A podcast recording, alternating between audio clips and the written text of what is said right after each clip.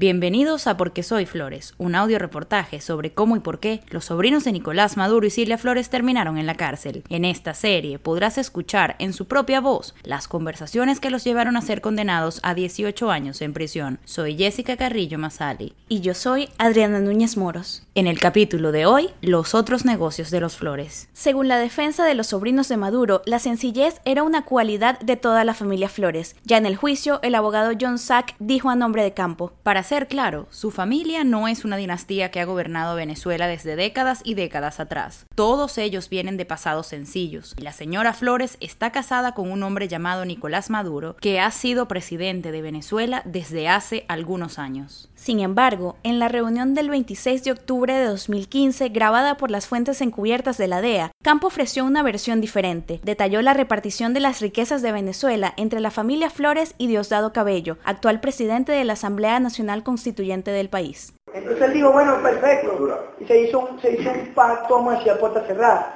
Déjenme ustedes estas tres cosas a mí y ustedes solamente dominan el petróleo completo. Perfecto, porque si yo le doy de esto, que era mi trabajo cuando estaba el comandante de Chávez, eh, esto era un trabajo compartido de todo el mundo. Entonces, eh, que en paz Chávez muere y entonces esto quedó en manos de él. Y entonces el petróleo en manos de nosotros. Bueno, si yo les doy de esto, ustedes me dan de esto. Y dijimos, oh, bueno, las ganancias son básicamente las mismas. De repente acá un poquito más callado, allá un poco más acá, y el negocio del petróleo ya tenía su representante. Los Flores mencionaron específicamente a su primo Carlos Eric Malpica Flores, para entonces tesorero de la nación y vicepresidente de finanzas de la principal empresa del país, Petróleos de Venezuela, PDVSA. El 29 de julio de 2015, Campo habló vía WhatsApp con un contacto llamado Jonathan Query sobre el cobro de sobornos para garantizar que PDVSA efectuara pagos pendientes a empresas que él había seleccionado. Dijo, y si es PDVSA, recuerda que mi primo está en la directiva, y si es por la tesorería, él es el tesorero, es decir, por donde sea cuadramos.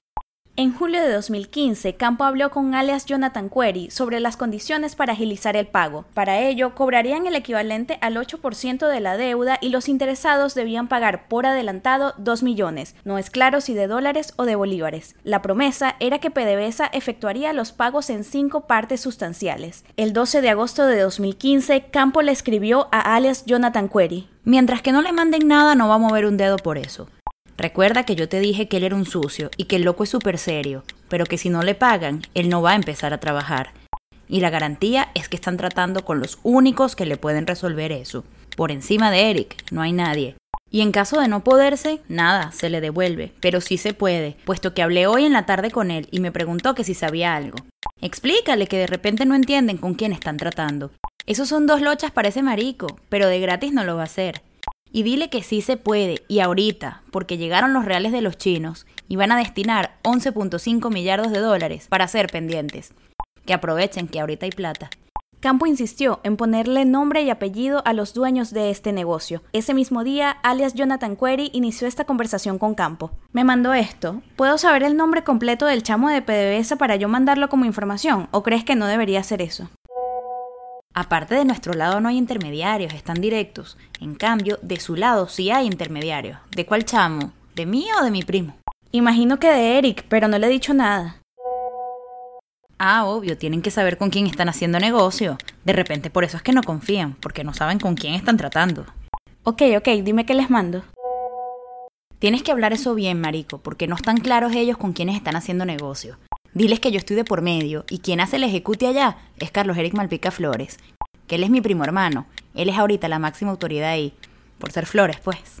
En la evidencia presentada por la Fiscalía no queda claro si este negocio se concretó o no. Al ser interrogado por la DEA en el traslado desde Haití hasta Nueva York, Campo indicó que le pidió ayuda a Malpica Flores y que éste se negó. En las conversaciones halladas en los teléfonos que les fueron incautados, los sobrinos Flores hablaban también de cobros de comisiones para contactar a magistrados venezolanos y liberar a criminales. El 6 de abril de 2015, a las 11 y 6 de la mañana, alias Jonathan Query le envió a Campo Flores un enlace a un artículo sobre la detención del presidente de la productora Solid Show, Juan Carlos Araujo, por un supuesto delito de tráfico de cocaína. Campo respondió. Pero eso está prendido un peo monstruoso y van a llamar a capítulo un poco de gente más. Yo puedo cuadrar, pero hablando con la gente directa, y eso está peludo peludo y destacó su interés por cobrar rápidamente y por adelantado. Y de una vez háblale claro, que eso hay que pagar un billete grande, eso es una mega vuelta. y por adelantado. Casi ocho horas después, Campo informó a Query que el magistrado del Tribunal Supremo de Justicia había dado su aprobación. Y si está la vuelta, papi, ahí hablé con un duro del TCJ y me dijo que plomo. Y háblale claro que están haciendo negocios con un sobrino del tal. Campo escribió de nuevo el 7 de abril de 2015 para actualizar a Query en la negociación. Para hablarte clarito, papi, me están pidiendo 1.5 millones y hay una vía para sacarlo de allí. Una vez más, no hay evidencia de que el trato se haya concretado. Para el momento de la detención de Campo y Flores en noviembre de 2015, Araujo continuaba en prisión. La noche del 31 de agosto de 2015, un contacto llamado Pepero o Pepe inició esta conversación con Flores de Freitas. Ajá, mijo, que le demos un monto para el preso para que den el palo adelante y el otro cuando salga. Ya te escribo, me voy a reunir con un magistrado y Efra ahorita. Plomo, mijo, y el tiempo que se tarda en salir, por favor, que me lo están preguntando. Ok, ok, en 15 minutos te respondo.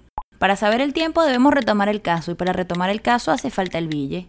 A la medianoche del primero de septiembre de 2015, Campo preguntó a Pepe. ¿Cómo es que se llama el enjaulado? Hermágoras González. Hermágoras González Polanco es un narcotraficante colombo-venezolano preso desde el año 2008 y condenado a 15 años en prisión por la justicia criolla por su actuación como el jefe del cartel de La Guajira. La defensa de los Flores calificó esta negociación como una narración sin sustento. Y en el próximo capítulo, en pedacitos. Escucha cómo los Flores amenazaban con violencia para mantener su negocio andando. Para leer la transcripción de este audio y los chats completos mencionados, visita porquesoyflores.com. Para recibir los audios directamente, suscríbete en porquesoyflores.com diagonal Telegram o porquesoyflores.com diagonal WhatsApp.